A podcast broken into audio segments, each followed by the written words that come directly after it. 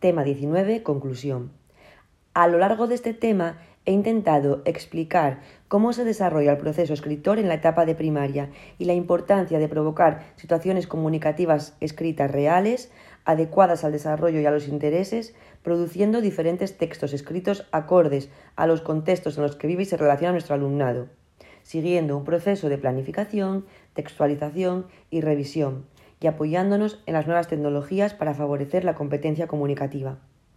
Personalmente, y fruto de mi experiencia profesional, creo que la metodología que nos permite que nuestros alumnos y alumnas interaccionen, aprendan de los errores propios y de los demás y se sientan implicados en su proceso de aprender es el aprendizaje cooperativo,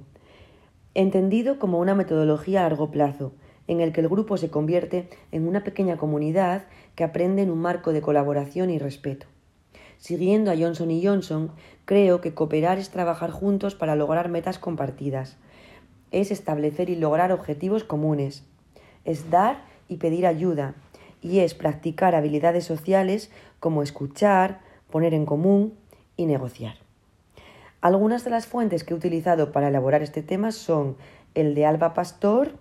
del 2018, Diseño Universal para el Aprendizaje, Educación para Todos y Prácticas Educativas Inclusivas Madrid Morata, Montserrat Fons en el 2016, Leer y Escribir para Vivir Barcelona Graó, el de Aprendizaje Cooperativo, el de Johnson y Johnson, el de Carlos Lomas 2014, La Educación Lingüística entre el Deseo y la Realidad Barcelona Octaedro, Víctor Moreno en el 2007, El Deseo de Escribir Madrid, Pamiela, y de este chico de Víctor Moreno hay otro que es el deseo de leer, Madrid, Pamiela, que me puede servir para los de lectura. Y por último, el de Sacristán, José,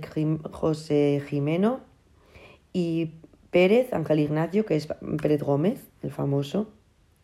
que sería del 2009 Comprender y transformar la enseñanza, Madrid, Morata.